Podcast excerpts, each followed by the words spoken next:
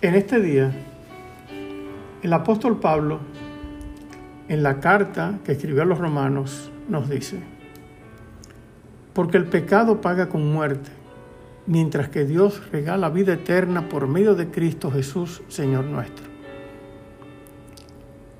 Hay que fijarse que este texto del apóstol Pablo es bien sencillo de entender. Si se ve la muerte como salario del pecado y la vida eterna no como salario, sino don gratuito de Dios, que no es solo el comienzo, sino también la culminación del proceso salvador, que siempre es pura gracia.